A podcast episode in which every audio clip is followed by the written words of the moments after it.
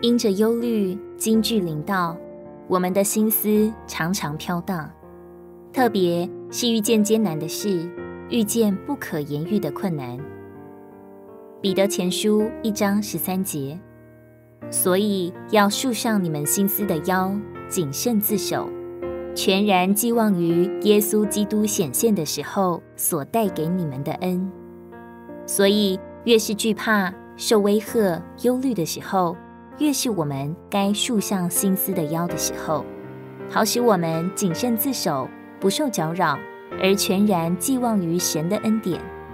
能保守我们的，不是自己的能力，不是马的力大，也不是人的腿快。急难时，这些都是没有用处的。在主以外的希望，至终都会变作失望。要学习，不要看环境，也不要分析，乃要闭上眼睛。捂起耳朵，回到灵里，就能摸着主的恩典。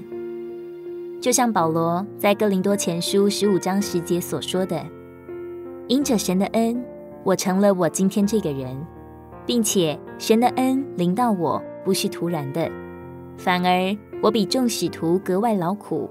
但这不是我，乃是神的恩与我同在。我们要蒙神的恩典，就必须学习活在灵中。”当每一次我们遇到风波、遇到搅扰、遇到打岔的事，千万不要四围观望，乃要回到灵中。四围的环境只会搅扰我们，而在我们灵中的恩典才是真正的保守。神的儿女所能做的，就是安静，就是祷告。我们要告诉主说：“主啊，我所听到的不可靠，所看到的也不可靠。”我对自己实在没有把握，唯一可靠的乃是你的恩典。